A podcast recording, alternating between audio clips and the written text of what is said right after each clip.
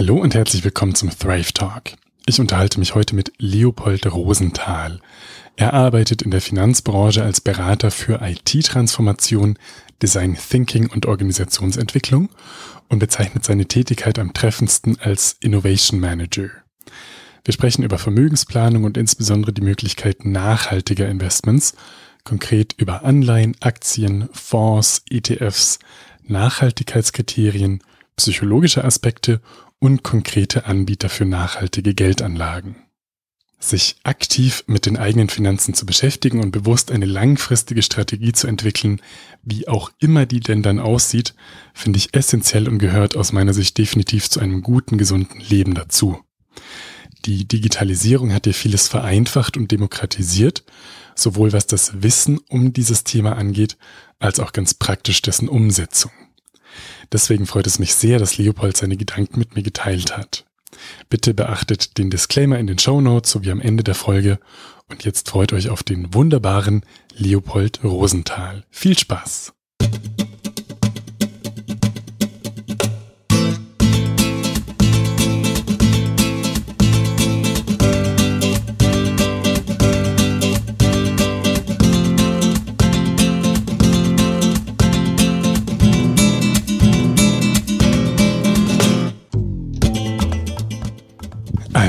Lieber Leopold, schön, dass wir miteinander sprechen. Wir haben uns 2011 kennengelernt, da haben wir die Sommerakademie für integrative Medizin zusammen organisiert. Und du hast aber eigentlich Kulturwissenschaften und Soziologie studiert, ein bisschen Psychologie, hast dann Design Thinking am Hasso-Plattner-Institut studiert, machst Workshops zur Resilienz, zur Mediation, zur Konfliktlösung hast mal den Science Slam in Witten gewonnen und arbeitest eigentlich bei einer Bank, wo du Beratung und zwar, soweit ich das verstanden habe, im Tech-Bereich machst. Medizin, Kulturwissenschaften, Soziologie, Psychologie, Mediation, Finanzwesen, Tech. Welche Berufsbezeichnung stünde denn auf deiner Visitenkarte, wenn du eine hättest? Äh, ja, vielen Dank für die Einladung zu diesem schönen Gespräch, Moritz. Und die Berufsbezeichnung bei mir wäre, also aktuell, äh, wenn ich es mir einfach mache, sage ich einfach, ist äh, Innovation Manager oder Innovation Coach. Und das ist aber auch nur ein Titel, äh, um ein bisschen komplexitätsreduziert das zu verkaufen. Sonst ähm, bin ich ein Stück weit eine eierlegende Wollmilchsau und äh, bin immer dem Interesse gefolgt, von Dingen, die ich spannend fand. Also am Anfang meines Studiums haben mich vor allem künstlerische, ästhetische, soziologische, psychologische Fragestellungen bewegt. Dann ähm, ökonomische. Ich habe auch noch Wirtschaft studiert. Stimmt. und äh, und genau und äh, da im, in diesem Kontext eigentlich immer, wie schaffen Organisationen veränderungsfähig zu sein, sich weiterzuentwickeln, nicht nur nach innen, sondern auch nach außen blicken zu können. So, das ist die Fragestellung und wir leben in einer Welt, in der Technologie ähm, sehr prägend ist und deswegen war es für mich dann folgerichtig, mit diesem Hintergrund in den Technologiebereich zu wechseln. Und ähm, bin jetzt dort jemand, der zwischen drei Sphären vermittelt, nämlich einmal zwischen der Technologie, das heißt ähm, das sind Architekten, das sind Entwickler, das sind einfach Techies, die ähm, Informatik studiert haben, also Informationstechnologie. Ähm, das sind Fachbereiche, also Bereiche, die Produkte entwickeln, die Prozesse kennen, die Marketing machen, die Recht, die Compliance kennen.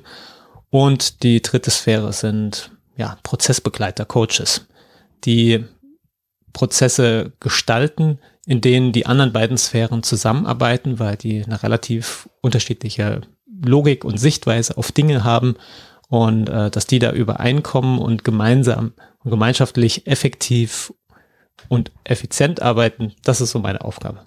Sehr spannend. Und deswegen kennst du diese Banken- und Finanzwelt relativ gut. Ja, du nickst. Und jetzt ist unser Gespräch so ein bisschen unter dem Leitthema, mit dem wir zumindest anfangen wollen, nachhaltige Investments oder Vermögensbildung. Und mich würde es freuen, wenn du einfach mal ganz frei anfängst, was dir ein Anliegen ist. Also ich habe natürlich ein paar Sachen, auf die ich gerne eingehen würde, aber äh, ich würde jetzt zu Beginn direkt einfach mal die Klappe halten und dich ein bisschen erzählen lassen, was so große strukturelle Probleme sind, ähm, wo es eben Lösungsmöglichkeiten gibt, ähm, eben mit der Frage, wie man als Privatperson, gerade wenn man vielleicht nicht so äh, bewandert ist mit dem Thema, sich da ein bisschen in diesem Dschungel zurechtfinden kann und für sich eben so eine Strategie entwickeln, wie man, wie, wie man mit seinem Geld gut umgeht. Das Thema Finanzen hat mich schon lange Zeit fasziniert. Ich kann mich erinnern, dass ich mit zwölf Jahren angefangen habe, ein persönliches Finanzbuch zu führen. Ähm, da habe ich mir von äh, meinen Eltern erklären lassen, wie ich so meine Ein- und Ausgaben am besten tracke. Und dann habe ich wirklich in so einem, äh, in so einer alten Kladde mit karierten Kästchen äh, mir da ein eigenes System aufgezeichnet und habe dann alle meine Ein- und Ausgaben getrackt und äh, bin darüber auf die Idee gekommen, dass es natürlich spannend ist, mehr einzunehmen als auszugeben. Und ähm, hatte ja, habe darüber schon immer Geld äh, angespart und die Frage war dann, was mache ich damit? Ja, ich ähm, hatte die Dinge, die ich zum Leben brauchte und äh, darüber hinaus fand ich es einfach spannend, dann zu, zu überlegen, was mache ich mit dem Geld, was da übrig bleibt.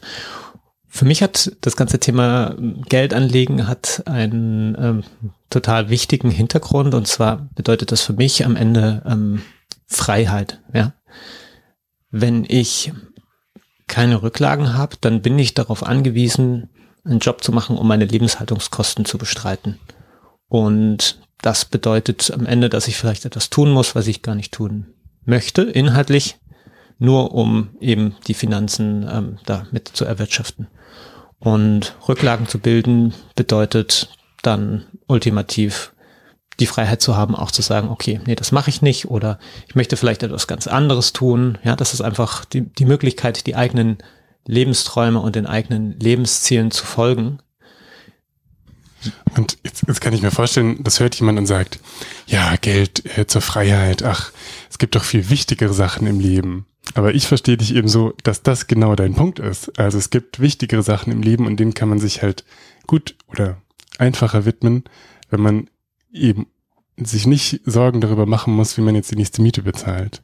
Und dass jeder unterschiedliche äh, Startmöglichkeiten ins Leben hat und sowas, das ist uns auch total klar. Aber wenn man eben so sich die Zeit und den, den Luxus nimmt, irgendwie darüber nachzudenken, wie man das Geld und wenn es wenig Geld ist, das man hat, irgendwie beiseite legt und damit eben was Sinnvolles macht, dann äh, erlaubt es einem eben genau die Freiheit zu haben, die du gerade angesprochen hast, dass man Zeit mit der Familie verbringt und eben nicht äh, zehn Stunden in einem Job arbeiten muss, auf den man eigentlich gar keinen Bock hat. Genau, das heißt, das könnte im Ende bedeuten, ähm, du studierst, du fängst in einem Job an, du, du findest nach fünf oder zehn Jahren heraus, dass dich noch ein ganz anderes Gebiet absolut reizt, ja, und dann sagst du, okay, ähm, dann möchte ich wechseln. Und ich akzeptiere jetzt auch ein niedriges Gehalt, um in diesen Bereich einzusteigen, oder ich studiere sogar noch einmal, ja, oder das bedeutet ähm, zu sagen, ich ähm, ich arbeite nur in Teilzeit oder nehme mir ein, zwei, drei Gap Years,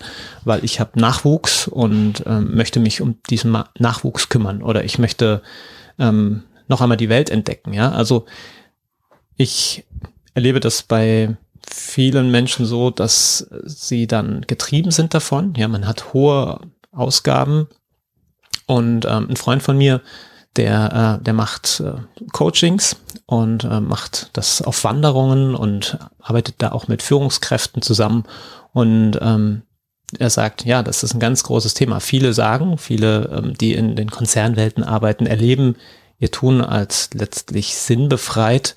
Ja, es geht darum, das Shareholder Value zu mehren.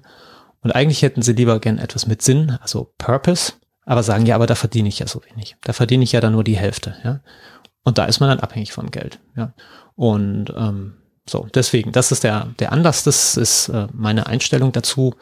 Ähm, ich lebe lieber sparsam im Heute und habe dann eben die, die Freiheit, die Möglichkeit, äh, in der Zukunft ähm, viele Handlungsstränge verfolgen zu können, die ich verfolgen möchte. So, genau, das ist der erste Ausgangspunkt. Und wenn der einmal gegeben ist und äh, wenn ich dann etwas Geld anspare, ist natürlich die zweite Frage, was mache ich damit? Wo lege ich das eigentlich an? Ja, ähm, auch hier ähm, kann man letztlich sich entscheiden, ob man einfach nach der maximalen Rendite geht oder ob man sagt, auch das Geld, das ich schon anlege, soll einen, einem Sinn folgen. Wenn ich der maximalen Rendite folge, dann ähm, heißt das, dass ich irgendwo wahrscheinlich, äh, ja, wenn ich ein bisschen ähm, risikofreudiger bin, und damit meine ich, wenn ich äh, damit auch schlafen kann, wenn äh, äh, wenn die Zeit mal schwierig sind, dass ich das irgendwo an der Börse anlege, ja.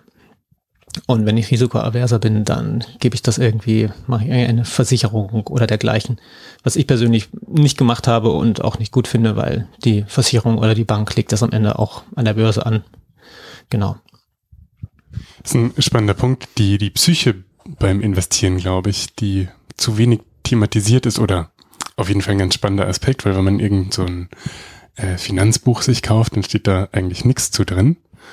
Und ich glaube, sich darüber bewusst zu machen, was ist meine eigene Risikotoleranz und damit ein bisschen zu spielen und sich ranzutasten, äh, das ist total essentiell, dass man dann nicht eben kalte Füße kriegt, wie jetzt. Wir sind, äh, nehmen das gerade im Oktober 2020 auf, also die Wirtschaft hat sich nach dem Corona-Crash relativ gut wieder erholt, aber es wird einige Leute gegeben haben, die im März schreiend irgendwie zu ihrem Broker gerannt sind, alles verkauft haben oder auf jeden Fall der große Verluste mitgemacht haben, eben weil sie diese äh, Selbstbeobachtung und Einschätzung im Vornherein nicht machen konnten.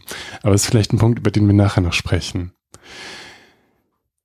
Genau, jetzt hast du ein bisschen berichtet, du hast mit zwölf Jahren angefangen, äh, Finanzbuch zu führen. Und ähm, was deine persönliche Philosophie oder, oder dein, dein Blick erstmal auf das Thema grundsätzlich ist und hast aufgeworfen, dass man die maximale Rendite versuchen kann rauszuholen und es aber eben auch andere Wege gibt. Äh, genau, erzähl doch zu denen was, oder? Wie, wie kann man das machen? Was gibt es vielleicht grundsätzlich für Möglichkeiten, jetzt dieses Geld anzulegen oder zu parken oder was damit zu machen? Genau, also ähm, das ganze Thema Geldanlage ist an sich, finde ich, einer der wichtigen, großen, einflussreichen Punkte in unserer Gesellschaft.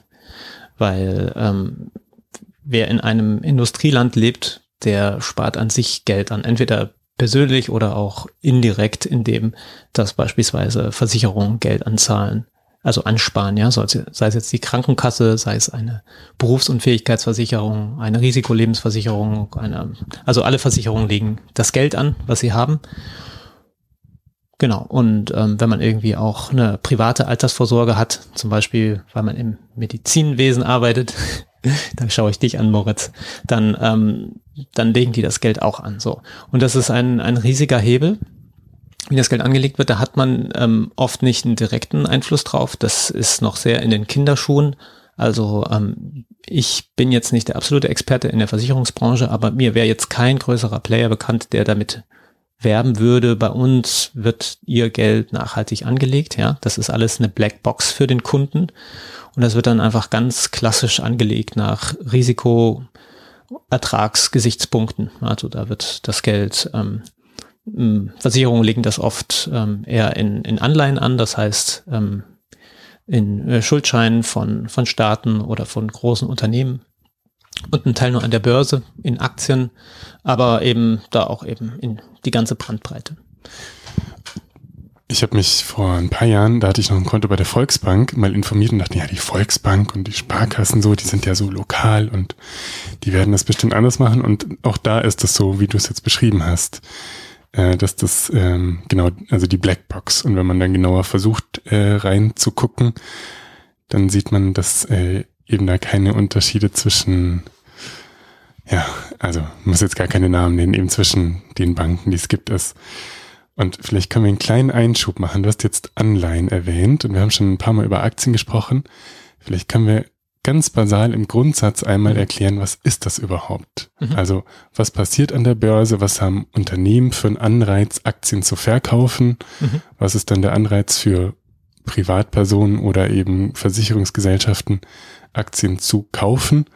Was sind Anleihen? Was sind Staatsanleihen? Mhm, was mhm. passiert da eigentlich? Genau. Also ähm, diese ganzen Finanzprodukte, die du aufgezählt hast, Die haben im Kern den Anlass, dass es Institutionen gibt, die sich finanzieren müssen. Ja, also ein Unternehmen, das ähm, etwas herstellt, sei es jetzt äh, eine Uhr, wie du sie da gerade liegen hast, ähm, das ähm, hat bestehende Einnahmen, hat bestehende Ausgaben und wenn die Idee ist, wir wollen ähm, wachsen, wir wollen eine neue Uhrenkollektion herausgeben, dann muss man dafür in Maschinen investieren oder vielleicht noch eher in Forschung und dann in Maschinen und dann in Marketing, in Personal und das kostet erst einmal Geld. Da muss man in Vorleistung gehen, bis dann später durch den Verkauf der neuen Uhrenkollektion das Geld wieder reinkommt. Und die Frage ist, wie sich ein Unternehmen da finanzieren kann. Das kann er tun, das kann es tun, indem es zur Bank geht und sagt, ich hätte gern einen Kredit. Das ist mit festen Konditionen. Das kann aber auch sein, dass äh, dieses Unternehmen an den Kapitalmarkt gibt und sogenannte Anleihen herausgibt oder englisch Bonds. Oder das kann ein Unternehmen tun, indem es selbst, ähm, also das erste, was, was, was ich beschrieben habe, das sind alles äh, ist dann ein Gläubiger-Schuldner-Verhältnis. Also das Unternehmen sagt, ähm, du gibst, gibst mir Geld und du kriegst dafür von mir einen festen Zinssatz zurück. Und äh, wer jetzt gut betucht ist, kann dann eben so eine Anleihe von einem Unternehmen erwerben. Das ist jetzt eine verkürzte Darstellung, da sind noch dazwischen äh, Intermediäre da drin. Aber genau, man kann das erwerben und hat dann einen, äh, kriegt dann einen festen Zinskupon, kriegt äh, das ausgeschüttet. Es gibt ein, dass der, der Primärmarkt ist, wenn ein Unternehmen das herausgibt und äh, irgendjemand das kauft. Dann gibt es einen sogenannten Sekundärmarkt.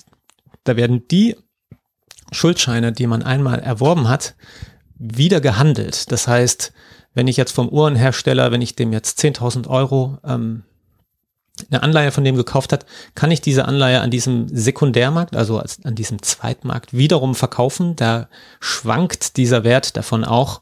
Und je nachdem, wie die Lage des Unternehmens ist oder die wirtschaftliche Lage, schwankt da auch nochmal der Preis. Das heißt, ich kann unter Umständen damit auch noch Rendite machen. So. Ähm, und dann ist es, gibt's ähm, die andere Form, das ist, wenn das Unternehmen selbst, wenn man sich an dem Unternehmen beteiligen kann. Da ist man dann kein Schuldner, sondern dann ist man Mitinhaber. Das läuft klassischerweise über Aktien. Es gibt noch so Nebenformen, die sind aber für den Primatmenschen schwer, schwer zugänglich, ja. Ähm, und genau, und wenn eine Firma an, am Kapitalmarkt ist und ähm, Aktien herausgibt, dann gibt es eigene Unternehmensanteile heraus, die man erwerben kann ähm, bei einem Börsengang oder IPO auch genannt, ähm, verkauft es diese Anteile und die kann man kaufen und an der Börse wird dann ein Preis täglich, minütlich, sekündlich festgelegt für diese Anteile. Und ähm, ein Unternehmen, das diese Anteile herausgibt, wird dann, wenn es gut läuft, jährlich oder manche geben sogar quartalsweise, paar einige sogar monatsweise, ähm, dann eine Gewinnbeteiligung, eine sogenannte Dividende aus. Und so kann man, wenn man das Geld da angelegt hat, ähm, das erhalten.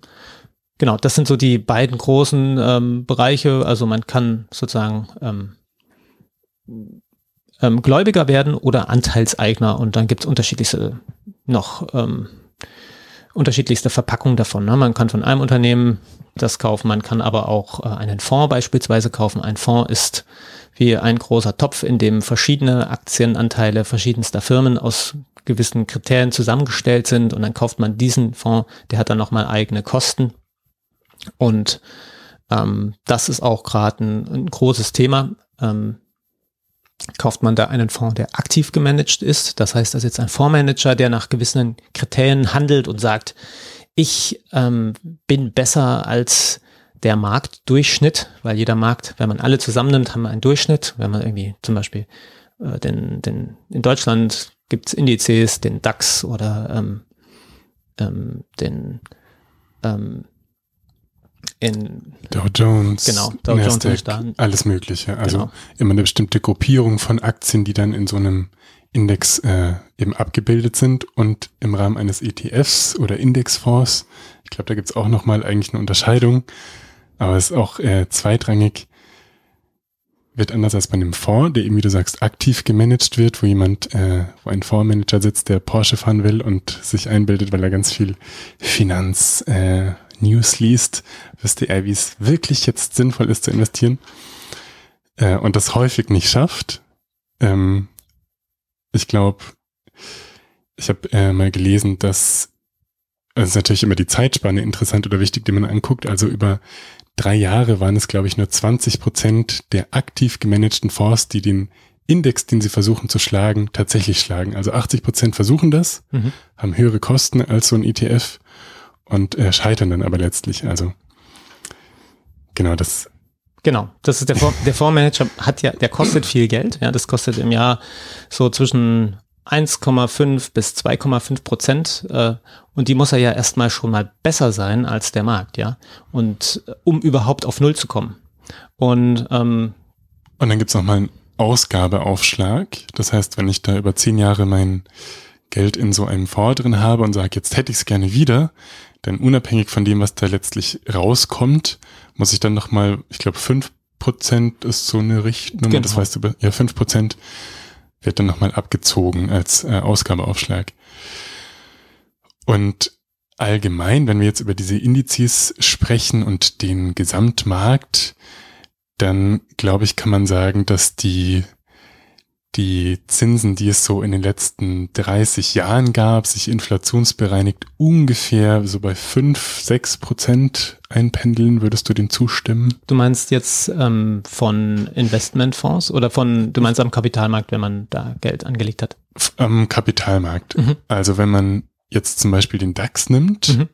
äh, dann ist da jetzt vor ein paar Monaten Wirecard total abgelust und hat dem kleinen Dämpfer versetzt, aber dafür ist, keine Ahnung, SAP gut unterwegs und wenn man das alles mittelt, eben über die Jahre, dann hat man so durchschnittlich äh, 5, 6 Prozent mhm. Wachstum. Ja, der Wachstum der Kurse, genau, ja. Genau. Okay, also jetzt haben wir über Anleihen und Aktien gesprochen und die Aktien, wo sich die ähm, Unternehmen und die Aktienkäufer treffen, die können dann nochmal eben in dieser gesonderten Form der Fonds oder der ETFs gebündelt werden und dann eben auch erworben werden, ohne dass ich jetzt als ähm, äh, Aktienkäufer eine Einzelaktie habe. Mit eben den Unterscheidungen, im Fonds habe ich jemanden, der das aktiv managt und guckt, ah, ich glaube, dass jetzt Apple noch mehr abgeht die nächsten Monate, deswegen kaufe ich jetzt viele Apple-Aktien aber Amazon ist so gehypt, da, da, da, da kaufe ich jetzt weniger oder sowas. Und der bringt eben ja, das Stock-Picking. Also ich suche mir bestimmte Aktien aus, von denen ich glaube, dass die sich gut entwickeln werden. Und Market Timing, also mit Apple warte ich jetzt nicht mehr, sondern kaufe das direkt, weil jetzt ist gleich die äh, New Release vom iPhone 783. Also Stock Picking und Market Timing bringt er mit rein, um den Fonds aktiv zu managen.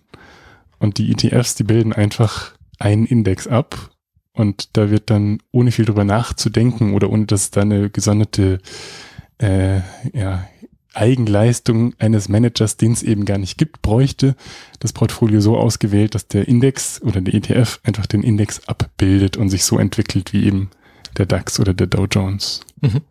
Okay, jetzt haben wir ein bisschen so Grundlagen gemacht. Gut, das war ein guter Einschub, glaube ich.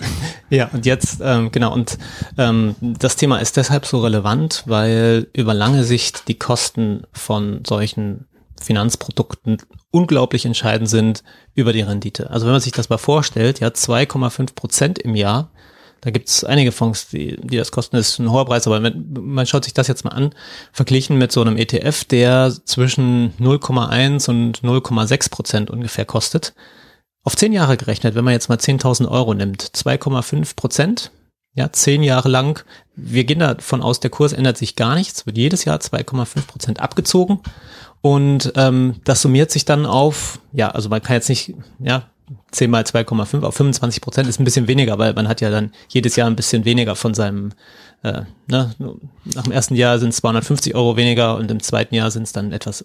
Aber so Pi mal Daumen sind das 25 Prozent vom eigenen Kapital, das weg ist, was der Fonds, also was dem äh, Herausgeber des Fonds ähm, zufließt. Und ähm, das ist einfach gehörig, ja. Wenn man sich über 30 Jahre anschaut, dann, dann wird einem richtig schwindelig.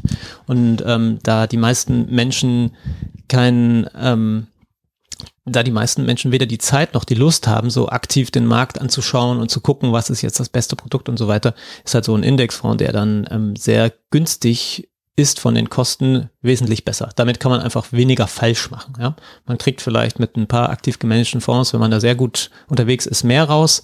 Aber äh, mit diesen Indexfonds kann man dann weniger falsch machen. So.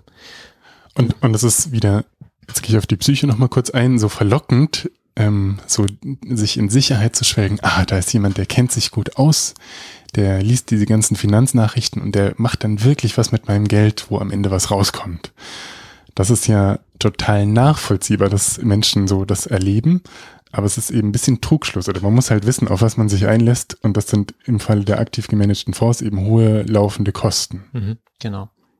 Was ein ganz spannendes Phänomen ist, ähm, ist jetzt auch nochmal so ein kleiner äh, Nebeneinschub, aber die, ähm, die Millennials, ja, also die, die junge Generation, ich sag jetzt mal ähm, alle unter 30, ähm, die sind sehr verhalten gegenüber der ganzen Banken- und Finanzwelt. Die haben in ihren, äh, ja, in ihrer Kindheit die Finanzkrise erlebt. Ähm, für die sind Banken und Versicherungen versehen mit dem Makel, ja, die sind ja die sind ja ähm, undurchsichtig, die sind, ja, die machen komische, windige Sachen und äh, im Zweifelsfall reißen sie äh, ganze Gesellschaften in ihren Ruin. Und ähm, was stimmt, ist, dass Banken sehr undurchsichtig sind. Was aber auch stimmt, Banken sind unglaublich wichtig. Also in einer Welt, in der sich Unternehmen finanzieren müssen, äh, in der man Geld hat und äh, Geld verleihen oder Geld sich borgen kann, ähm, sind Banken einfach oder Banking ist später eine sehr, sehr wichtige Rolle. Und aber ja, sie sind sehr undurchsichtig. Und lange Zeit ähm, gab es ähm, da einen ganz großen Vorbehalt dieser Generation, überhaupt ähm, Finanzprodukte zu nehmen. Und dieses Thema ETF ist echt ein Boom, das, da schauen, das schauen sich viele an. Ähm, aber auch noch ein anderer Faktor führt dazu, dass sich die junge Generation sehr mit Finanzen inzwischen auseinandersetzt. Also zum einen eine, ein gewisse Bewusstsein darüber, dass Sparen wichtig ist, aber gleichzeitig auch neue Apps, die auf den Markt kommen, ja, die ähm, in den Staaten Robinhood, so heißt äh, eine App, die so Micro-Investments zulässt also man kann dort nicht ganze Aktien, sondern sogar Aktienanteile kaufen. Wenn man sich mal überlegt, dass gerade eine Amazon-Aktie bei über 3000 Dollar steht, ähm, das kann sich ja ein Privatanleger, äh, da spart er ja Monate oder Jahre darauf hin, sich sowas zu kaufen ähm, und sich aber ein Tausendstel einer Amazon-Aktie zu kaufen für drei Dollar, ja, das, das kann man mal, das ist überschaubar, das geht, ja. Und äh, das soll jetzt keine Werbung für Amazon gewesen sein, aber einfach ein Beispiel, dass äh, manche Aktien einfach sehr, sehr teuer sind. Und ähm, und man hat das ständig verfügbar in der Tasche, diese äh, Unternehmen, also diese Apps. Ähm, in Deutschland gibt's ähm, eine, eine deutsche Trade Republic, heißen die. Da bin ich und sehr zufrieden übrigens. also für die mache ich gerne genau. Werbung. Dann gibt's noch Trading 212 ähm, beispielsweise, die, ähm, die sind, die kommen aus UK, aber sind äh, äh, Trade Republic noch ein Stück voraus in der in, in, den, in dem Funktionsumfang, was die haben. Und das schwappt also jetzt auch äh, nach Deutschland über. Und äh, Robinhood hat vor allem auch so Gamification-Aspekte dabei, ja, das ähm, äh, ein schnelles Feedback und mit kleinen Bildern und I Icons und so weiter. Und das hat echt die junge Generation jetzt zum Zocken verleitet, ja. Also das ist so, man hört irgendwie, man ist in der Finanzkrise, auch in der Finanzkrise wurden so viele Depots eröffnet, ähm, vorzugsweise bei solchen Brokern oder bei Direktbanken, also 2008 meinst du? Oder nee, jetzt, jetzt, jetzt, jetzt 2020, ja. ja. in der Covid-Krise, haben ganz viele Leute äh, ein Depot angelegt.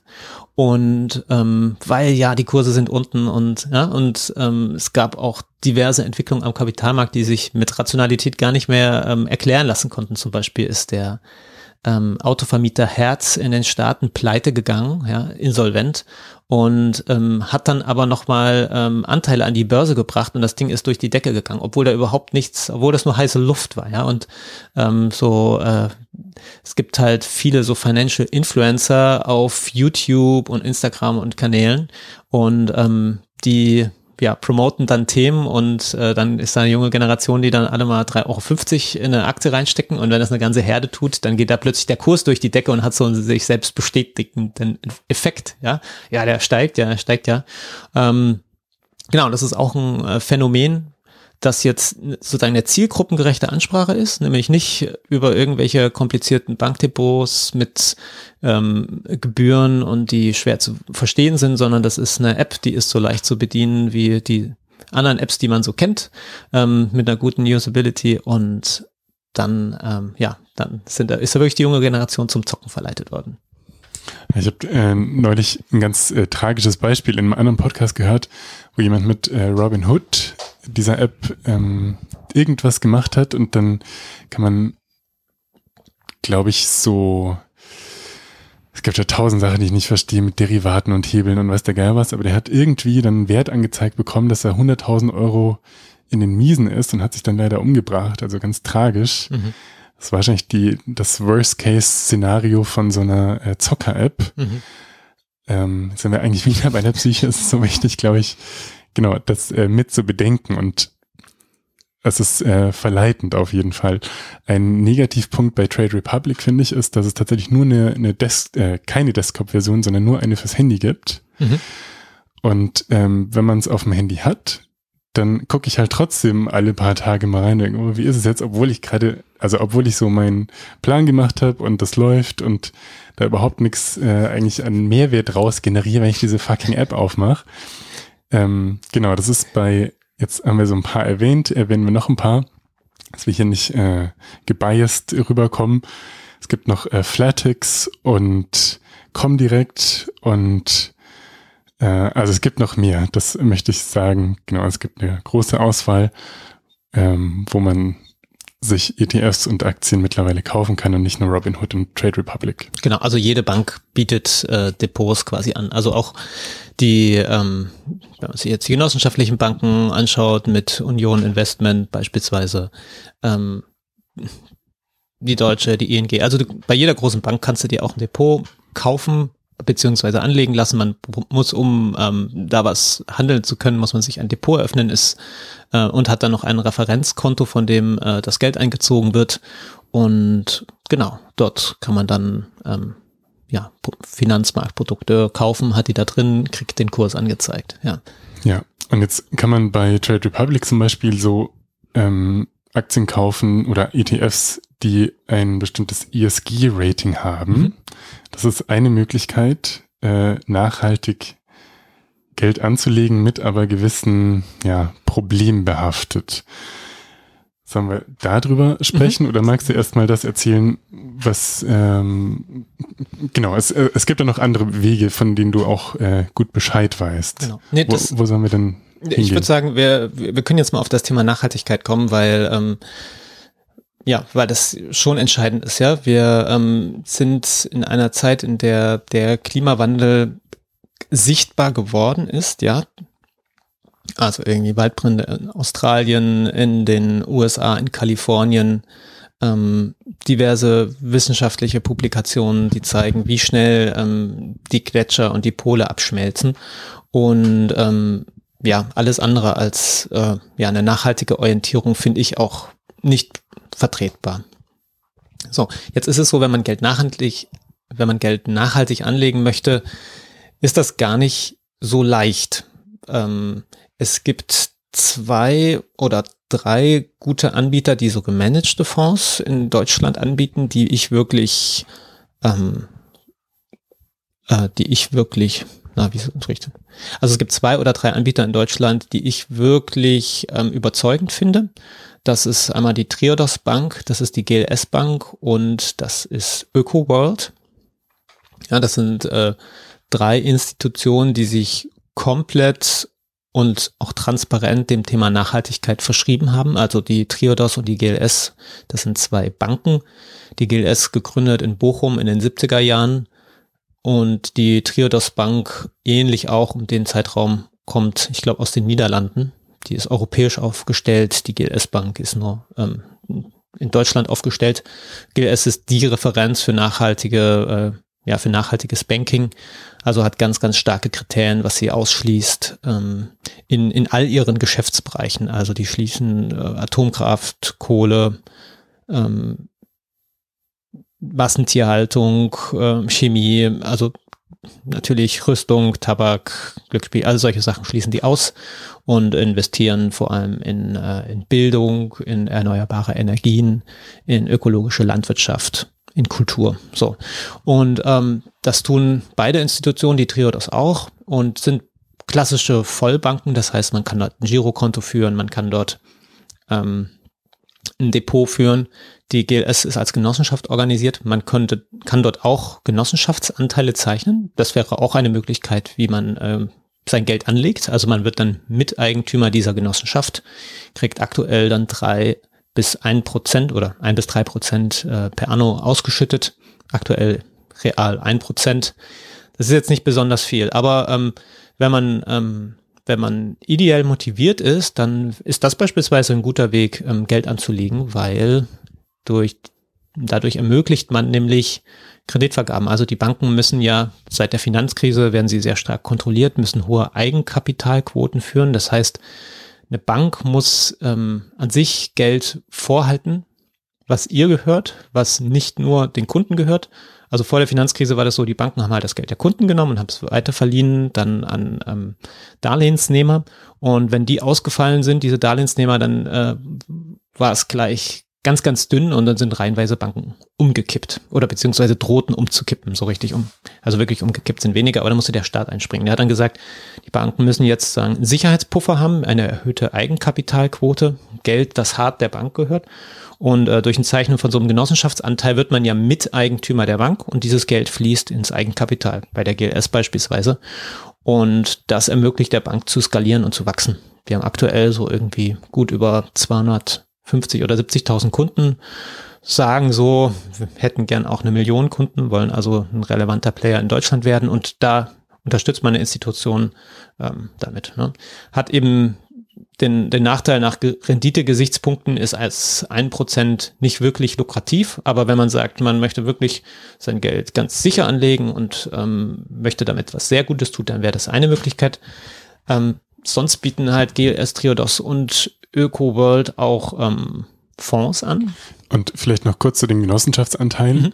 Ich glaube, es gibt viele Leute, die haben Geld auf dem Tagesgeldkonto liegen und trauen sich nicht an dieses Finanzdings dran. Mhm. Sind irgendwie heikel und das war ja auch Finanzkrise und sowas. Und da sind zum Beispiel diese Genossenschaftsanteile die Möglichkeit, sehr sicher mhm. Geld anzulegen, wenn man das so nennen mag, sicherer als auf dem Tagesgeldkonto, wenn man viel hat, weil die Einlagensicherung, glaube ich, bis 100.000 Euro geht. Das ist ein Problem, das ich nicht habe, aber wenn jemand also jetzt 200.000 Euro auf dem Tagesgeldkonto liegen hat und die Bank geht aus welchem Grund auch immer im schlimmsten Fall pleite, dann sind nur 1000, äh, 100.000 davon abgesichert. Mhm. Hast du da eine Ergänzung zu diesem äh, stümperhaft vorgetragenen nee, Finanz? Das, das ist so. Europaweit sind alle in der EU, alle Banken, alle Einlagen bis 100.000, ähm, aber über alle Klassen hinweg. Also wenn du jetzt 100.000 in Aktien und auf dem Tagesgeld hast, sind, zählt das als 200.000. Genau, pro Bank. Pro also Bank, wenn man, pro Kunde, genau. Wenn genau. du bei zehn Banken 100.000 gepackt hast, bist du sogar in allen zehn Banken. Aber es müssen unterschiedliche Banken sein, ja. Also genau. wenn du jetzt bei der Commerzbank und der Comdirect was hast, dann äh, zählt das als eins. Genau. Und jetzt haben wir über die GLS Bank gesprochen. Ähm, ich glaube, es ist dir auch ein Anliegen. Wir wollen ganz transparent sein äh, weil eben in der Finanzindustrie so viel krumme Dinge laufen und Leute oft Interessenskonflikte haben. Und du machst oder hast zum Beispiel jetzt letzte Woche hast du ein Projekt mit der GLS Bank gemacht. Das heißt, ähm, du äh, kennst sie gut und bist da engagiert, eben weil du das so gut findest. Genau. Äh, mit der Treudos Bank, äh, die kenn, kennst du nicht so gut, glaube ich, aber das äh, sagen wir vielleicht einfach dazu, dass genau, dass du äh, da Projekte mit denen manchmal machst aber jetzt per se auch keinen Benefit hast, wenn wir hier die Möglichkeit darstellen, wie man Genossenschaftsanteile bei der GLS Bank kauft. Genau. Ne, das war ein, äh, ein Kooperationsprojekt mit der Universität Witten-Herdecke, wo wir uns tatsächlich angeschaut haben, wie kann eigentlich eine junge Generation an das Thema ähm, Kundschaft und Genossenschaft da herangeführt werden. Deswegen habe ich da auch äh, sehr frische Eindrücke damit genommen. Genau. Aber ich äh, persönlich erhalte von der GLS Bank keinerlei fin äh, kein Geld. Zero. Deswegen, genau. oder erst recht, deswegen sagen wir das, ja. Genau. Und ähm, genau, wenn es jetzt um das Thema Fonds geht, da muss man, wie gesagt, ähm, es aushalten können, dass die Kurse steigen, aber auch sinken können. Da ist man dann direkt an Unternehmen beteiligt. Ähm, man muss sich aber auch klar sein, wenn man sich jetzt Geld, wenn man jetzt Geld in einem Fonds anlegt, tut man der Firma per se direkt erstmal nichts Gutes, weil das ist alles über den Sekundärmarkt. Ja, das ist, ähm, diese Firmenanteile sind schon an der Börse und die werden jetzt zu Preisen gehandelt. Wenn jetzt ganz viele Leute das kaufen und der Preis steigt, ist das eine gewisse Bestätigung für das Geschäftsmodell und oder für die Vision dieser Unternehmen. Aber wenn ich jetzt 10.000 Euro in so einen Fonds anlege, wandert da kein Euro in die Taschen dieser Unternehmen. Ähm, die können genau so, sondern das wandert in die Taschen desjenigen, der diese Anteile verkauft, ja. Und ähm, so. Und der, ich sag jetzt mal, der Nachteil dieser, dieser oder anders, nochmal, steigen wir nochmal anders ein. Also die Fonds, die jetzt die Triodos, die GLS und ähm, ÖkoWorld anbieten, die sind eben aktiv gemanagt. Ja? Also Triodos und GLS, da liegen die Fondsgebühren bei ungefähr 1,5 Prozent per anno, bei ÖkoWorld sogar noch höher, bei 2,5. Also das ist ähm, aus diesen klassischen Gesichtspunkten sehr teuer. Ähm, die sind allerdings auch super transparent und überzeugend aufgestellt. Also das läuft bei denen so, die haben so Anlage, also alle drei Institutionen arbeiten da ähnlich. Die haben so Anlageaus, äh, Anlageausschüsse. Das heißt, die sind besetzt mit Vertretern der Gesellschaft. Also bei ÖkoWorld habe ich mir das mal genauer angeschaut. Das sind so ähm, irgendwie der ehemalige Gründer oder Vertreter von GEPA, von, ähm, von äh, aus GEPA ist so ein Fairtrade-Siegel. Genau. Ja. Fairtrade, von Umweltverbänden, Leute auch aus der Politik, also die wirklich äh, Namen, die man äh, kennen kann, wenn man, ähm, wenn man sich ein bisschen informiert, auf jeden Fall von Institutionen, die glaubwürdig für Interessen von Menschlichkeit und Nachhaltigkeit einstehen und die wählen als erstes überhaupt erstmal die Unternehmen aus, die da reinkommen. Und äh, die stehen natürlich alle so ein bisschen auch in Konkurrenz. Und ich habe mal mehrere interviewt. Und beispielsweise sagt dann ähm, die eine Institut, äh, die behaupten natürlich alle, dass sie die härtesten Kriterien haben und halten sich dann gegenseitig so ein bisschen vor. Die einen sagen, ja, aber die haben ja SAP mit drin, ja, SAP ein Softwarekonzern, der aber zum Teil ja auch für Rüstungs also irgendwie einen kleinen Prozentsatz auch irgendwie für Militär, im Militär, in der Bundeswehr wird das beispielsweise vermutlich genutzt, ja. Und deswegen schließen das aus und die anderen sagen dann aus, naja, aber die haben ja Tesla mit drin und Tesla ist ja wegen ihren mit Arbeitsbedingungen mit der Fabrik in Fremont in Kalifornien in der Kritik gewesen und deswegen schließen sie das an. Also man hat das so ein, so ein kleines Battle, wer jetzt die härtesten Kriterien hat. Ähm, Genau, aber auf jeden Fall, ähm, die haben alle sehr, ähm, sind sehr gut aufgestellt. Es gibt diesen, diese Ausschüsse, die erstmal die ähm, Aktien definieren, die rein dürfen. Und dann gibt es ähm, wiederum normale Fondsmanager, normal sage ich jetzt, die gucken dann nach der Rendite. Also die haben, äh, die kriegen dann von den vielen Millionen Aktien, die es gibt, irgendwie eine Handvoll, mit denen sie äh, handeln dürfen und die stellen dann ein, das, den Fonds nach Marktkriterien zusammen. Also die versuchen Market Timing zu machen, die haben eine Strategie und stellen, ja, haben das dann. Und ÖkoWorld ist der, der älteste Player, die sind am längsten am Markt, die sind auch, ähm, die haben sozusagen die stärkste Marke und das lassen sie sich auch mit diesem Preis dann bezahlen. Und ich habe vorhin gesagt, beim Fonds, da bezahlt man dann den Porsche des Fondsmanagers. Das ein weiterer angenehmer Aspekt bei ÖkoWorld wahrscheinlich, dass der mit dem Fahrrad fährt. äh, Vielleicht das, auch nicht. Das, äh, ich, ich, das, das weiß ich nicht genau, aber äh, möglicherweise hat er ein, äh, äh, ein riesengroßes Holzhaus irgendwo stehen, wenn man jetzt das Klischee bedienen möchte. Auf jeden Fall, wenn wir jetzt äh, Treudos, GLS und ÖkoWorld so als diese drei Player nennen, dann ist eben da wirklich, so verstehe ich dich und so habe ich das auch mal oberflächlich recherchiert, eben das, das Anliegen dahinter, nachhaltige Geldanlage zu ermöglichen. Anders als bei anderen ETFs zum Beispiel, die per se, auch wenn da so ein ESG-Rating drauf ist und die dann äh, grün sind, oder nachhaltig sind, vor allen Dingen dann als nachhaltig verkauft werden. Mhm. Weil du hast schon das Dilemma ein bisschen angesprochen. Also ist Tesla jetzt nachhaltig oder nicht? Puh, keine Ahnung. Da gibt's ja hier mit äh, Rüstungen oder Rüstungsinnovationen, die dann auch äh, letztlich äh, im großen Stile für Privatpersonen genutzt werden können oder irgendwelche Forschungsbereiche, so Gentechnik, hier, es gibt Leute, die sagen, ähm, kann da Ernährung für die Weltbevölkerung mit verbessern. Andere sagen, das ist Teufelszeug und also es ist ja ganz schwierig, objektiv zu beurteilen, was ist jetzt nachhaltig und was nicht. Und bei den drei Playern, die wir genannt haben, sind diese Kriterien so streng, dass es so gut äh, eingegrenzt ist wie möglich.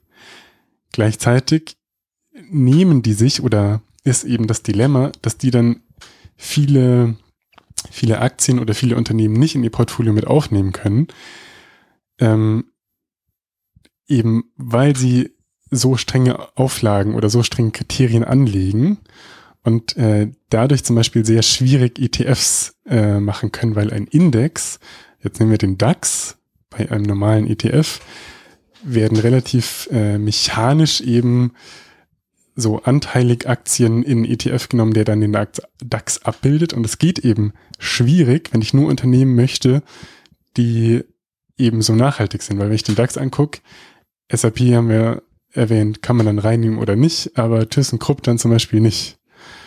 Ja, genau. Also ähm, genau. Also ich würde das, ich würde es noch ein kleines bisschen anders formulieren. Also ich finde jetzt nicht, dass das ein bitte, Dilemma bitte, ist. Du, du kannst mich immer verbessern und differenzieren, weil ich bin hier der der Dummi, der irgendwelche Sachen, die er mal irgendwo gelesen hat, einfach so raushaut und du kennst dich im Gegensatz zu mir richtig aus. Bitte differenziere das genau. genau.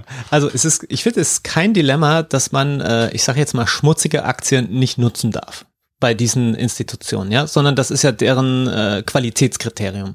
Das Dilemma ist ein bisschen, dass äh, junge Menschen schon so aufgeklärt sind, dass sie Sparfüchse sind, ja, und dass sie sagen, ja, so ein aktiv gemanagter Fonds, ja, weiß ich nicht, ob ich das mache, ne? Ne? Also die, ähm, die gucken darauf, dass, dass der Preis stimmt. Ne? Wobei man sagen muss, auch da, also wir sprechen ja langfristig von Renditen, die dann irgendwie vier, fünf oder sechs Prozent sind.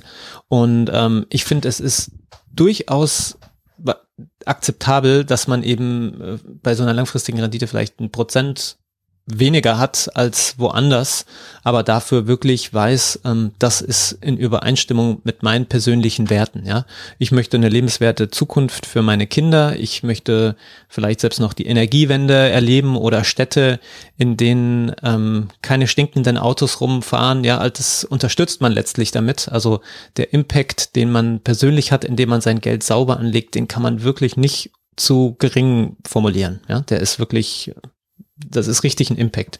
So, und das Dilemma ist ein bisschen, dass die äh, junge Sparfuchs-Generation, die gerne auch mal auf äh, Apps so zockt, äh, dann sagt, naja, das weiß ich nicht, ob ich das ähm, ob ich das dann da mache, weil da sind mir die Kosten zu hoch.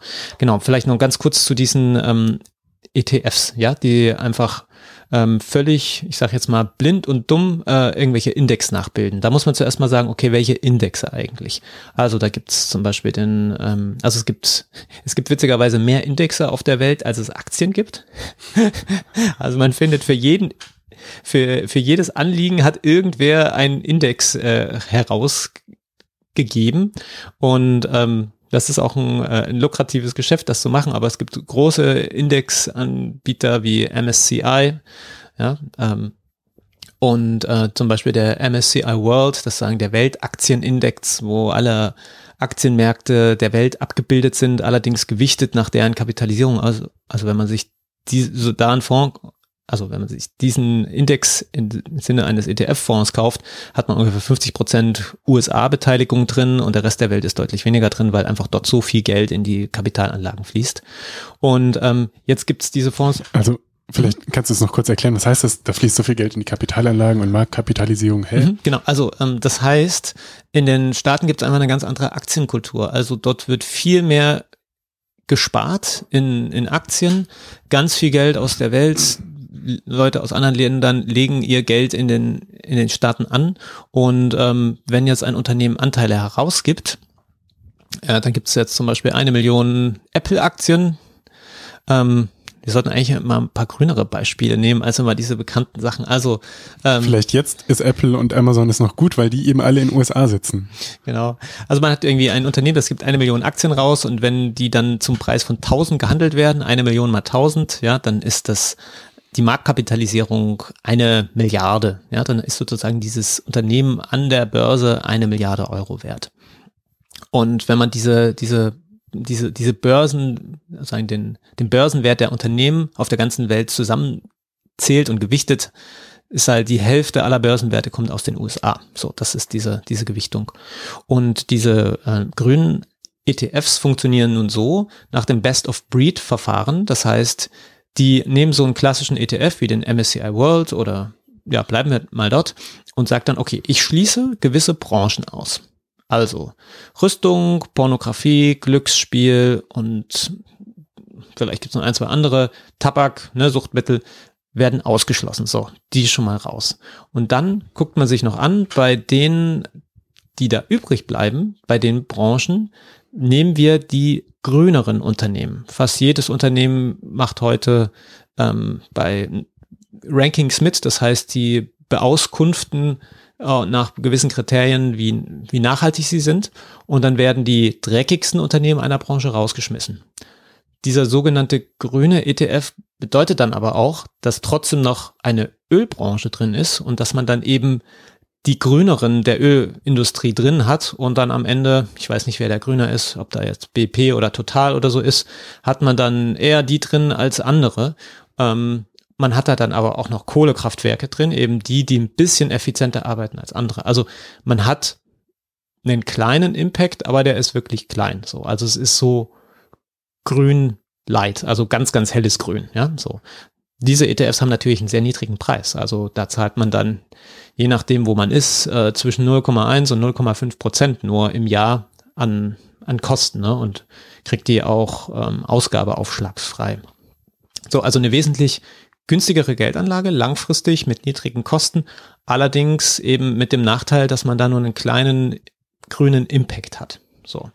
Aber ähm, ja, das ist vielleicht für alle, die ähm, Genau. Und ähm, das Interessante ist auch, es wurde in diesem Jahr, erst 2020, der ähm, DAX ESG herausgegeben. ESG steht für Environmental, Social und Governance, also die in Bezug auf ja, Umwelt, Soziales und äh, Firmenkultur sozusagen da vertretbare Sachen machen. Und da waren ähm, 27 der 30 DAX-Aktien drin. Nicht drin waren ThyssenKrupp und Wirecard und noch eine, äh, ich weiß nicht, wer der dritte war. Ähm, ThyssenKrupp verständlicherweise, ne, wegen sehr, sehr viel, sehr energieintensiv. Vielleicht war es die Lufthansa.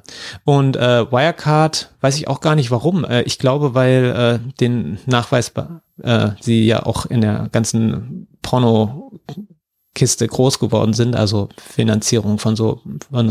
Aber Wirecard ist ja dann tierisch abgeraucht und allein dadurch hat sich schon gezeigt, dass so eine ähm, Beachtung von solchen ESG-Kriterien durchaus eine Mehrrendite am Markt erzeugt. Und ich habe auch Statistiken im Handelsblatt gelesen, dass in der Krise jetzt ESG-Unternehmen besser abgeschnitten haben als andere, einfach weil da gibt's weniger Skandale. Ja, Also ein, ähm, ein Tönnies äh, Schweinemastbetrieb, die sind jetzt nach meinem Wissen nicht an der Börse, aber ähm, wenn man in solchen Branchen investiert, da gibt's dann eben die Skandale und dann raucht der Börsenwert auch ab.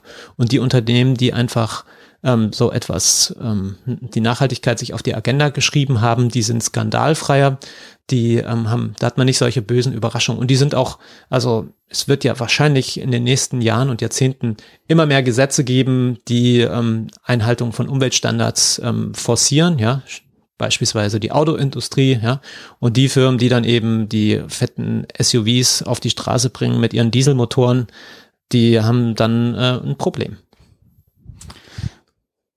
Das, also die Reglementierung werden dazu führen, dass die Unternehmen sich versuchen, grüne auszurichten, aber eben auch, und das hast du vorhin so betont, dass wir so viel Macht haben damit, wie wir unser Geld anlegen.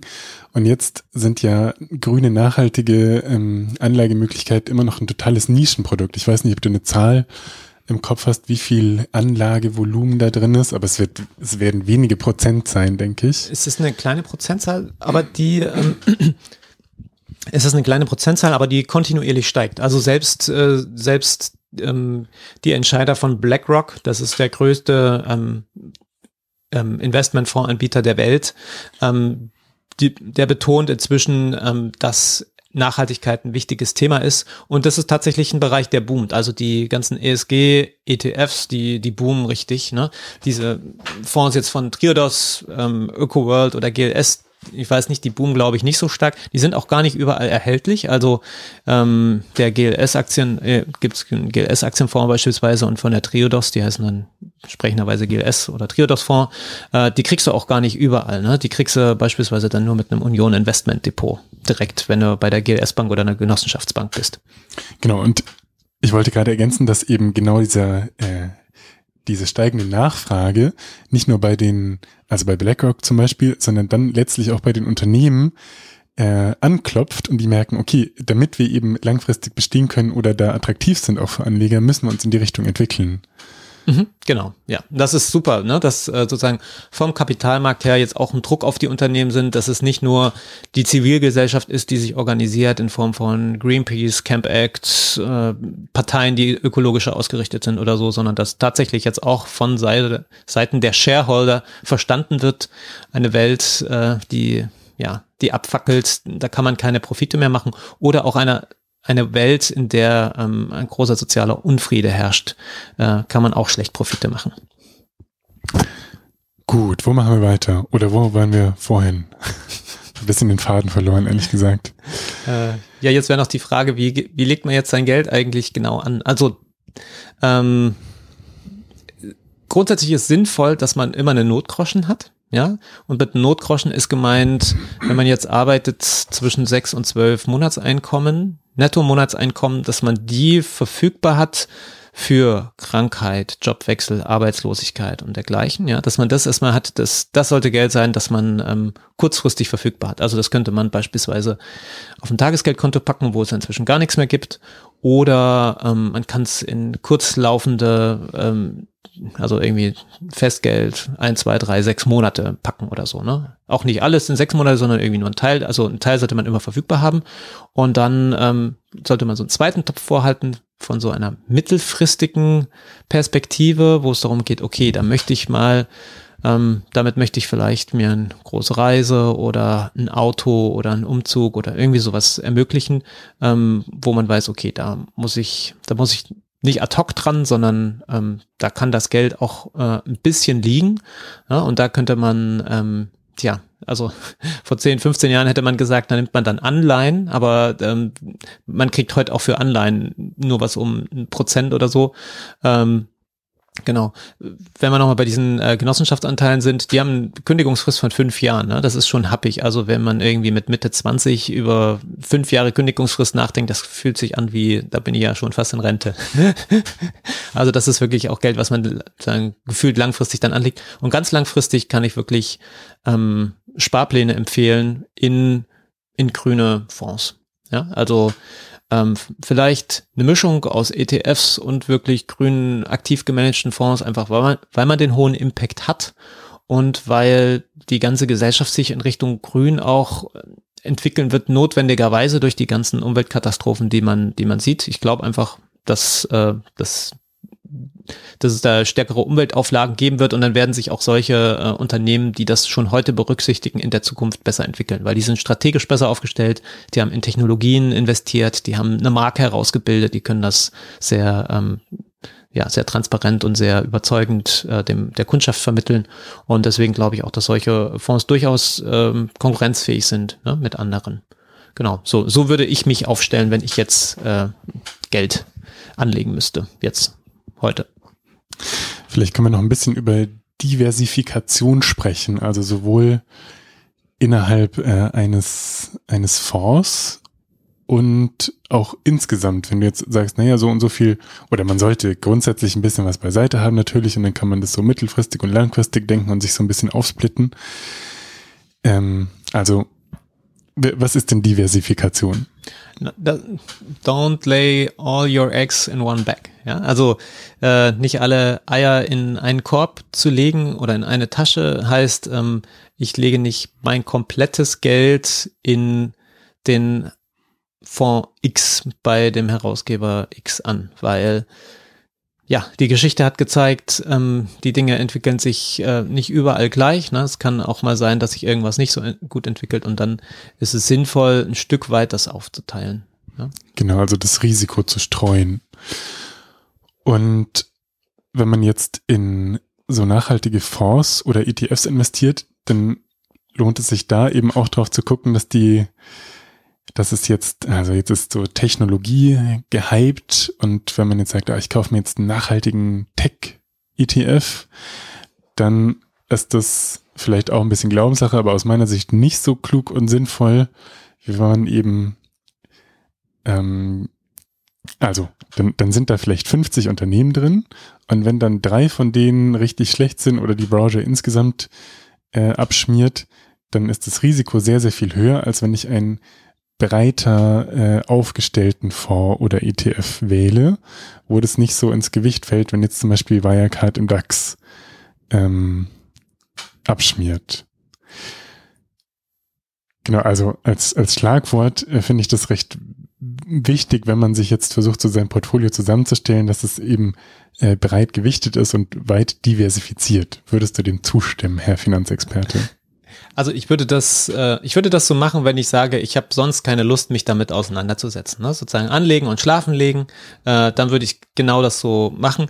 Wenn, ähm, wenn du als Anleger ähm, gew aus gewissen Branchen Einsichten hast und da Kenntnisse mitbringst, dann kannst du das natürlich einfließen lassen. Ne? Wenn du irgendwie, ähm, also ich arbeite in der Tech-Branche, ja, also ich äh, IT bin ähm, ich sehe eine tiefgreifende digitale Transformation unserer Gesellschaft. Ich beispielsweise habe äh, solche grüne Tech-Werte auch ein Stück höher gewichtet. Ne? Ich habe das auch mit drin. Ich habe natürlich auch äh, ähm, genau ich habe natürlich auch Fonds, die einfach ganz breit anlegen. Ja?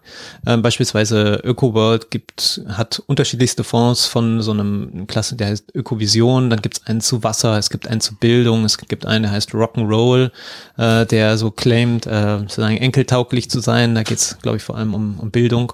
Ähm, da, da kann man sich, da kann man sich dann nach eigenen Ideen und Präferenzen aufstellen. Ich meine, wenn man so die Perspektive hat, wirklich langfristig Geld anzulegen, also über einen Horizont von 10, 20, 30 Jahren im Prinzip zu sagen, okay, neben all dem, was ich tue, damit baue ich einen, ähm, da ich einen Kapitalstock auf, mit dem ich meinen Polster der Freiheit letztlich habe, ja, ähm, also alles mit 10 und mehr Jahren Perspektive, dann äh, würde ich mir natürlich die Frage stellen, was ist perspektivisch auch, ähm, was entwickelt sich? Ne? Also die, die westliche Welt die äh, Gesellschaften werden älter, also Sachen wie Medizin wird eine Rolle spielen, Medizin und Gesundheit und so. Aber das sind, das ist wirklich dann der zweite Schritt, wenn man sagt, da möchte man jetzt äh, tiefer reingehen und machen. Und sonst ist es, ähm, ist es sinnvoll, solche einfach die, die, die Klassiker zu nehmen. Okay. Was hältst du denn von so Mischprodukten, also irgendwelchen das deutschen Liebe, kapitalbildende Lebensversicherung und ich weiß hier in der Medizin versucht jeder Finanzberater den Leuten so äh, Berufsunfähigkeitsversicherungen aufzudrücken, die dann auch irgendwie Kapital bilden und dann ausgezahlt werden können und sowas. Ich halte davon nichts. Was hältst du davon? Also, ähm, na, du hast jetzt einmal Versicherungen und einmal Mischprodukte angesprochen. Also von Mischprodukten halte ich schon rein gar nichts, weil das sind eigentlich immer nur Produkte, die die wahren Kosten verschleiern wollen. Ja, wo man aus, du gehst los und möchtest eine Berufsunfähigkeitsversicherung und kriegst da irgendwie noch einen Anteil von einer Vorsorge mit verkauft ähm, wenn du irgendwann verstehst, dass diese Vorsorge völlig schlecht aufgestellt ist, völlig teuer ist, dann kannst du das nicht kündigen, weil dann wäre auch die Berufsunfähigkeit weg. Also das sind immer so Bauernfänger-Angebote, die ahnungslosen Leuten vertickt werden, weil es damit ordentlich Kohle gibt, ja. Also das würde ich niemals machen.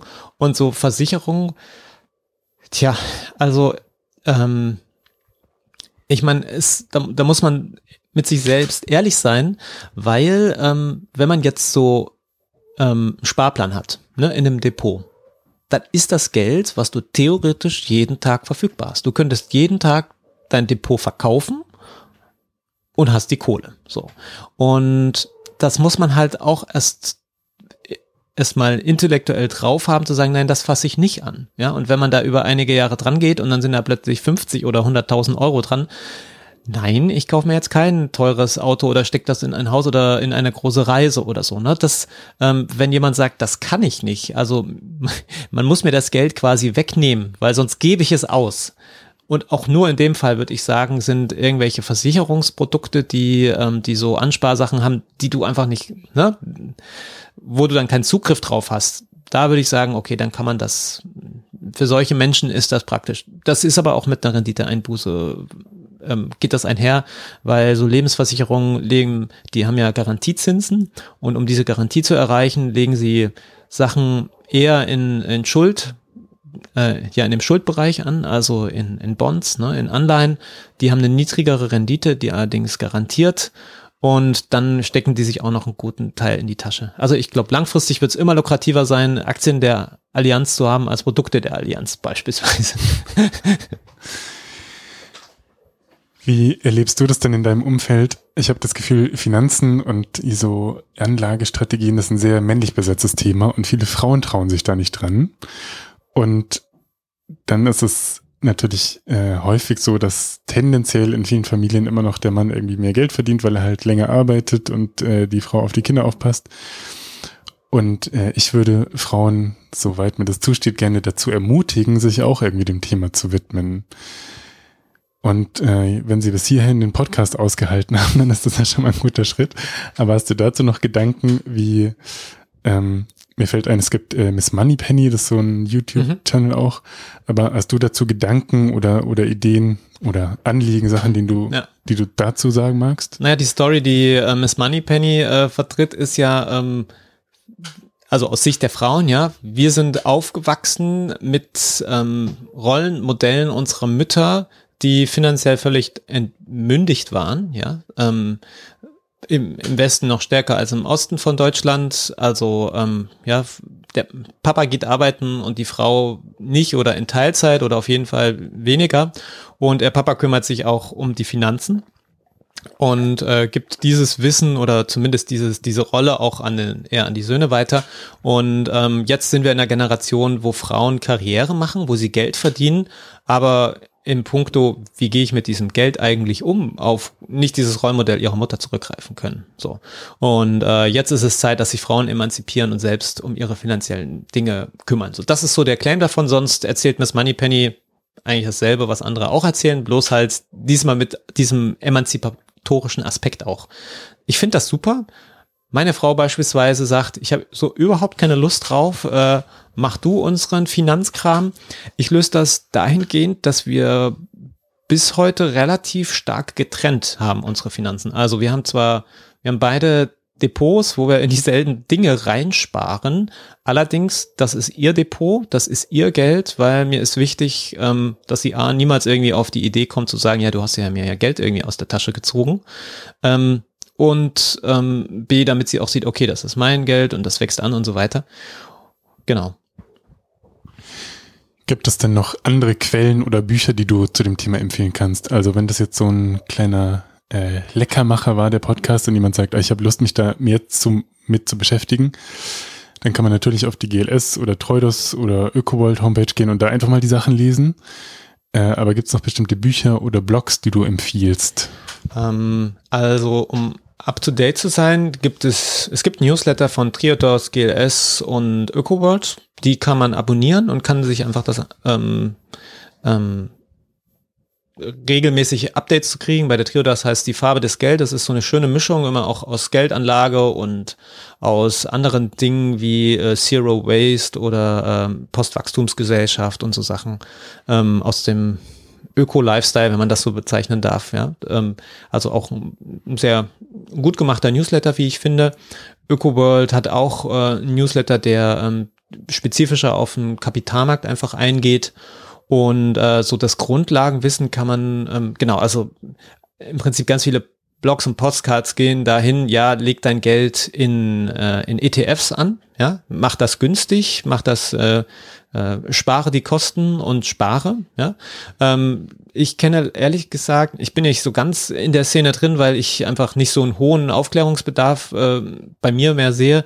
Ähm, aber die, die ich so kenne, die, ähm, die sind, gehen weniger auf das Thema Ökologie ein, Nachhaltigkeit. Es gehen eher so überhaupt erstmal ähm, ein Bild und eine Motivation bilden, das, das zu tun, zu sparen und clever zu sparen. Es gibt äh, Finanzbildung, ist ein Podcast, der schon äh, viele, viele Beiträge hat, äh, der ganz grundsätzlich auch erklärt, ähm, das Thema Geldanlage und ähm, Wirtschaft und auch in Richtung pro ETF geht. Ja, der behandelt aber auch solche Sachen wie äh, wie sinnvoll ist eigentlich eine Immobilie und was mit aktiv gemanagten Fonds und vor allem auch sowas sind äh, noch wie, was sind die Strategien von denjenigen, die äh, viele Aktien nutzen? Also guckt sich auch an, wie, wie geht eigentlich der reiche Teil der Gesellschaft mit seiner Geldanlage um, also auch breit aufgestellt.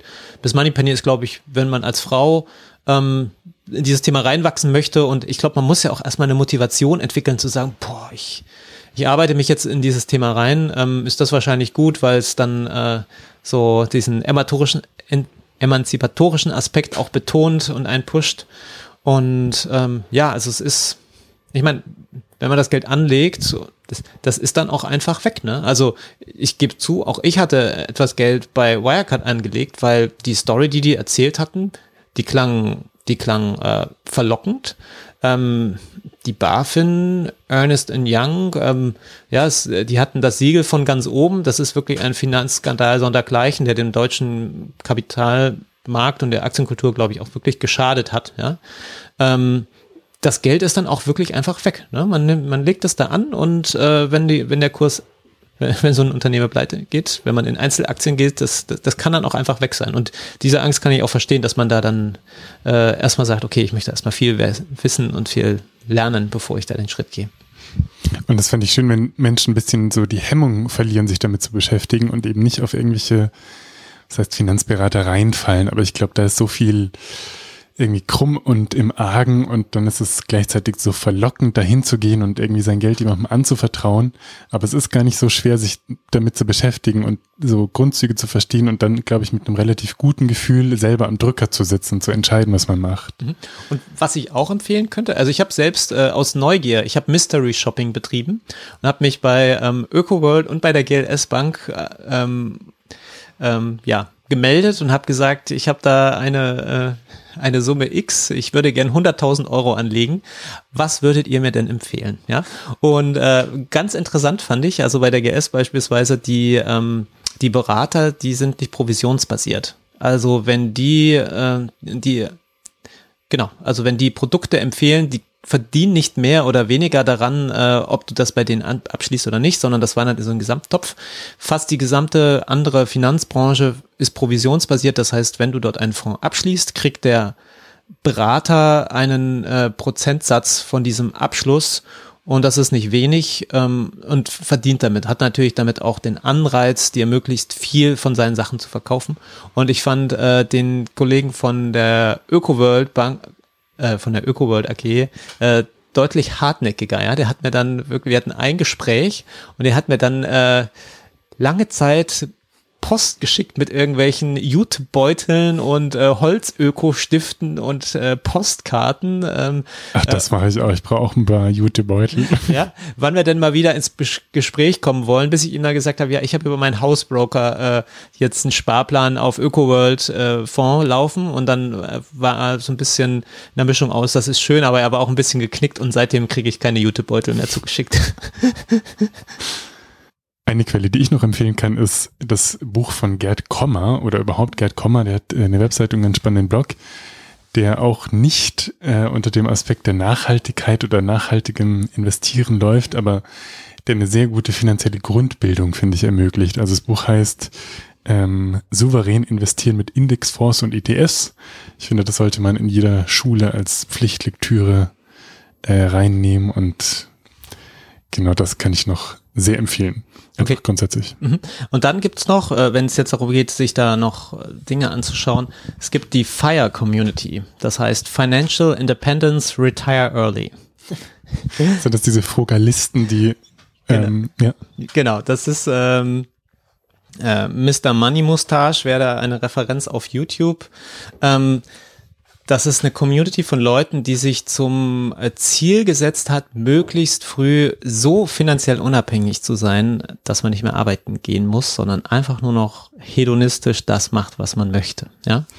Und das hat auch einen Nachhaltigkeitsaspekt, weil nämlich der größte Hebel zur finanziellen Unabhängigkeit das Verhältnis ist oder was heißt der größte Hebel? Das ist das entscheidende, der, das entscheidende Kriterium, das Verhältnis zwischen dem Geld, das man zur Verfügung hat, also das man angespart hat, und dem eigenen Verbrauch. Also ein ganz einfaches kleines Beispiel, was in dieser Community auch ganz viel genutzt wird, ist, ähm, wenn es dir gelingt, 75 Prozent deines Nettoeinkommens zu sparen, heißt das ja nichts anderes, als dass du in einem Jahr so viel Geld verdienst, wie du in vier Jahren ausgibst. Ja, 75 Prozent. Das heißt, wenn du äh, 4 Euro verdienst, drei davon sparst du.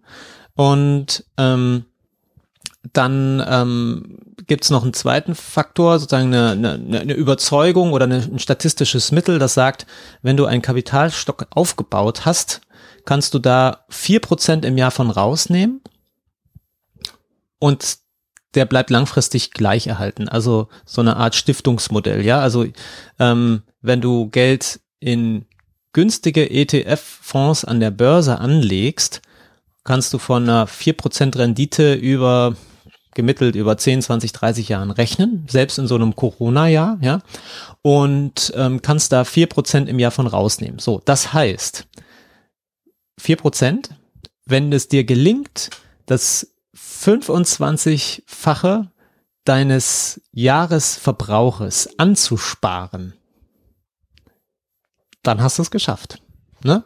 Also, oder nochmal ein einfaches Beispiel. Angenommen, es gelingt dir ähm, von, ich, ich sag jetzt mal irgendwie ein absurdes Beispiel, angenommen, es gelingt dir von äh, ähm, 5000 Euro im Jahr zu leben, ja, weil du irgendwie super, super günstig mit einem Bauwagen irgendwo lebst, alles ganz günstig machst und so weiter, ne? Und du hast aber ein Jahresnettoeinkommen von 20.000 Euro, dann kannst du 15.000 Euro sparen. So. Und wenn du jetzt ähm, 25 äh, mal 5, das wären, jetzt müssen wir kurz überlegen, 125.000, ja. Wenn du davon ähm, 5% im Jahr rausziehst, okay, wenn du 4% rausziehst, dann bist du bei knapp 5, äh, 5000 und äh, die kannst du dann, äh, ja, dir kontinuierlich jedes Jahr rausziehen und dann bist du fein raus. Ne? Das heißt, ähm, da gibt's Leute, die wirklich im, im, im Wettstreit sind und das machen, wie kann ich meine Ausgaben maximal reduzieren und mein Einkommen so hoch haben und das alles schön wegsparen und am Ende bin ich von, sie, das hat ähm, von der Geldanlage wenig mit Nachhaltigkeit zu tun. Ja, also die, die propagieren jetzt nicht nachhaltige Fonds oder nachhaltige ETFs. Ähm, allerdings natürlich, wenn man seinen Konsum einschränkt, dann lebt man auch nachhaltig. Also die größten Kostenpunkte, die man so hat, sind ja Wohnen, Mobilität und Ernährung.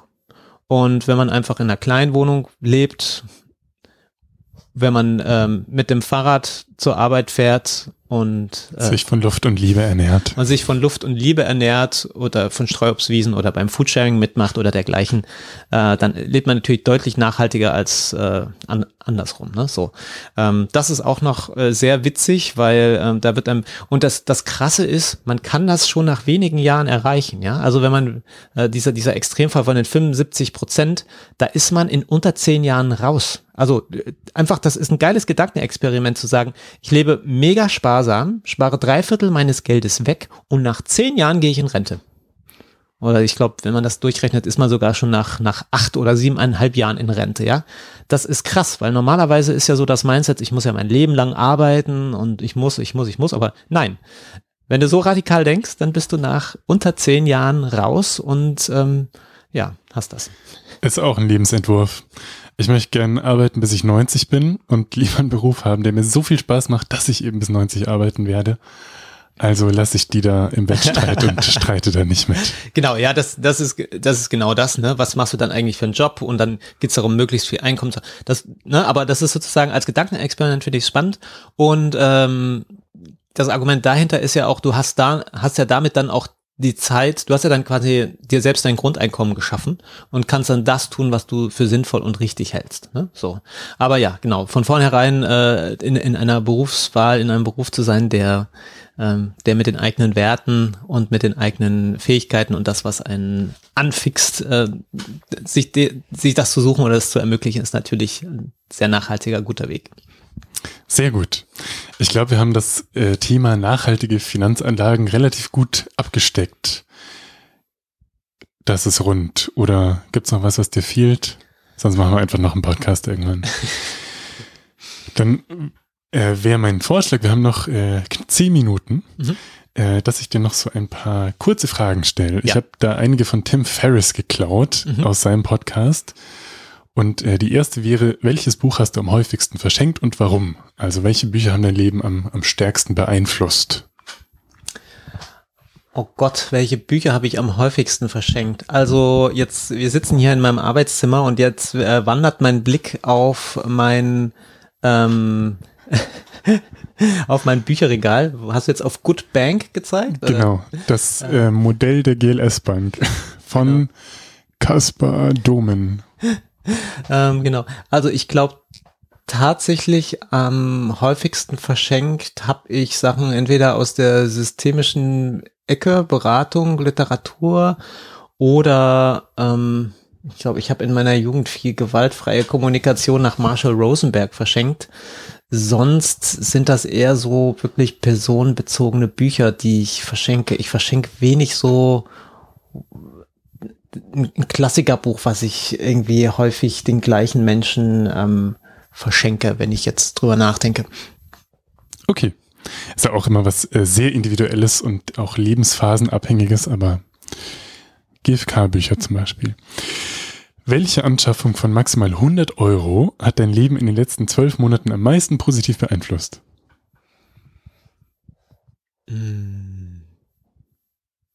Ich überlege.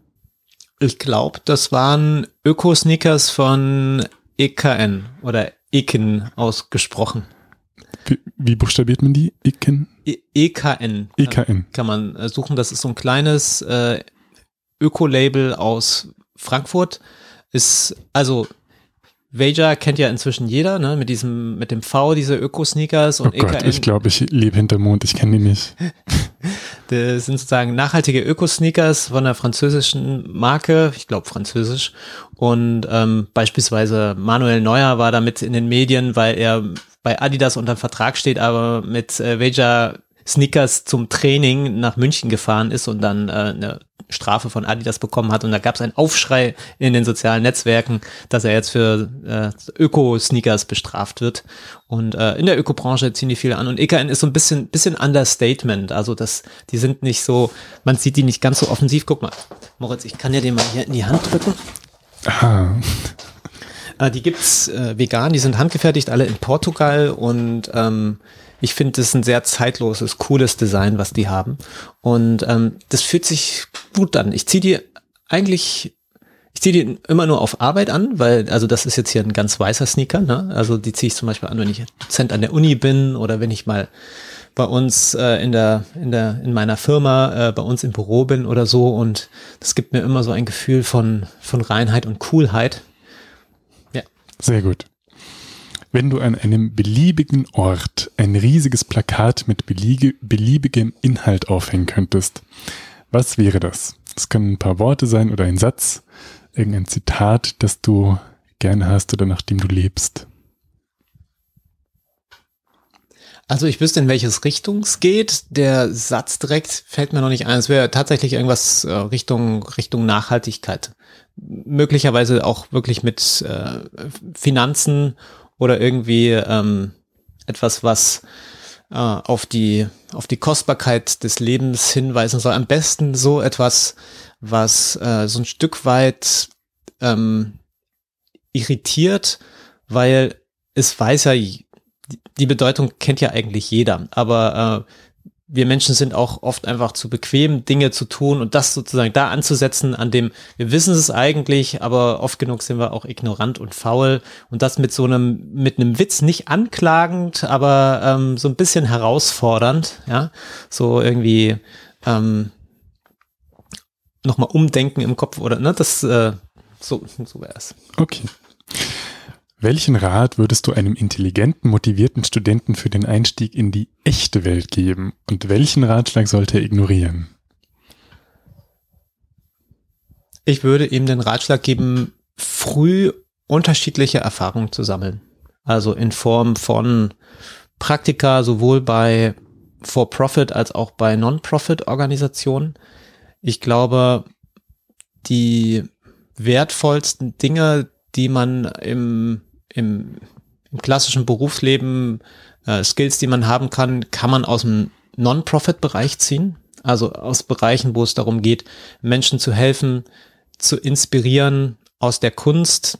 Da kriegt man, das hat, das führt zu einer Herzensbildung und zu einer Fähigkeit, mit Menschen umzugehen, die man in dem klassischen, ähm, hierarchischen, äh, zweckorientierten Bereich einfach niemals lernen würde. Gibt es da eine Erfahrung, die dir in den Sinn kommt, die du da gemacht hast? Ich habe mal ein halbes Jahr in einem Kloster gelebt. Ich habe ähm, oh, das weiß ich, glaube ich, gar nicht. Wo warst du da? Ich war in Thésée in ah, doch, Frankreich. Mhm. Genau, das ist so ein großes ökumenisches Kloster. Ich selbst ähm, gehöre jetzt keiner Religion an, aber die waren so offen, mich trotzdem da mitleben und arbeiten zu lassen. Ähm, ich finde ähm, Theater oder Musik wunderbare Quellen ähm, der, der Inspiration, der, äh, der Glückseligkeit und der, der Kreativität. Manche Leute sind eher so in den bildenden Künsten auch und ähm, die, diese Fähigkeit zu kreieren und kreativ zu sein, die ist so wichtig im Berufsleben in allem anderen werden uns über kurz oder lang Maschinen ablösen können, alle sich wiederholenden, äh, regelbasierten ähm, Tätigkeiten. Und Kreativität ist das, was äh, wir Menschen wahrscheinlich den Maschinen auf Jahrhunderte noch voraus haben werden. Und deswegen ist es wichtig, kreativ sein zu können. Was tust du, wenn dir alles zu viel wird irgendwie und du nicht mehr fokussiert bist und merkst, dass deine Konzentration nachlässt? Dann mache ich meine alten äh, Theaterübungen, weil ich habe zehn Jahre lang so semi-professionelles Theater gespielt. Also entweder mache ich die Fuß-Fuß-Übung von Blanche, wo ich durch alle Körperteile einmal durchgehe, sie bewege und dabei auch ausspreche. So Fuß, Fuß, Knie, Knie, so sieht das dann aus. Meine Frau findet das immer urkomisch. Ähm, ja, Sport, Yoga oder Natur. Welche Kritik in deinem Leben hat dich wirklich weitergebracht? Ähm, vor Gruppen, wenn ich moderiere, nicht pastoral aufzutreten. ich habe dich oft äh, vor Gruppen sprechen sehen und kann mir das äh, schwer vorstellen, weil du das so gut kannst und äh, noch nie pastoral warst, dann hast du die Kritik offensichtlich schon vor 20 Jahren bekommen. Und als letztes, wenn du außerhalb eines äh, klassischen Lehrkontextes arbeitest. Also wenn du jetzt äh, nicht im Büro sitzt und da ein neues Paper lesen sollst, sondern zu Hause bist und dich in ein Thema reinfuchsen möchtest. Wie machst du das? Wie, wie eignest du dir neue Fähigkeiten an und äh, informierst dich über ein Thema? Ich bin ein sehr visueller, pragmatischer Mensch. Das heißt, ich muss ein Thema, wenn ich, ich kann ein Thema nicht lesen, dadurch habe ich es nie und nimmer verstanden. Ich muss das dann selber verdauen, indem ich das wiedergebe. Also ich muss es für mich aufschreiben, im besten Sinne auch visualisieren. Also ich zeichne auch sehr gerne. Und äh, noch besser ist, wenn ich das Thema selber vermitteln muss. Also if you wanna learn it, teach it. Okay. Und jetzt kommt die, meine Tochter will sagen, die aller, aller, aller, aller, allerletzte Frage. Was ist für dich Gesundheit? Und was hilft dir dabei, gesund zu sein? Mir hilft, gesund zu sein, eine 80-Prozent-Stelle. Also ein Tag frei in der Woche ist einfach perfekt, weil meine Frau als Ärztin hat einen anspruchsvollen Job. Ich habe einen Sohn, mit dem ich sehr gerne und viel Zeit verbringe. Und äh, ich habe aktuell den Freitag frei und sowas wie eine Steuererklärung oder ganz viel administrativen Kram, den mache ich dann dort und immer wieder aber auch Sachen für mich. Und ich merke, dass ich äh, gar nicht diesen Urlaubsreifstatus äh, erreiche, sondern das ist für mich das absolut nachhaltigste Lebensmodell, was es so gibt, weil ich komme super übers Jahr. Andere sagen immer, oh, ich brauche Urlaub und so. Ich kenne das gar nicht. Äh, die Schattenseite ist, ich habe gerade 45 Urlaubstage noch auf meinem Konto. die muss ich irgendwann mal einsetzen, aber ich habe sie bis jetzt nicht gebraucht. Okay, und was ist für dich Gesundheit? Äh, Gesundheit ist für mich ähm, genügend Schlaf, gesundes Essen, und Anlässe zum Lachen und äh, Freunde sehen und Familie. Ich freue mich, dass wir uns heute als Freunde gesehen haben und ich danke dir sehr herzlich für dieses schöne Gespräch. Vielen Dank, Moritz, auch dir. Tschüss.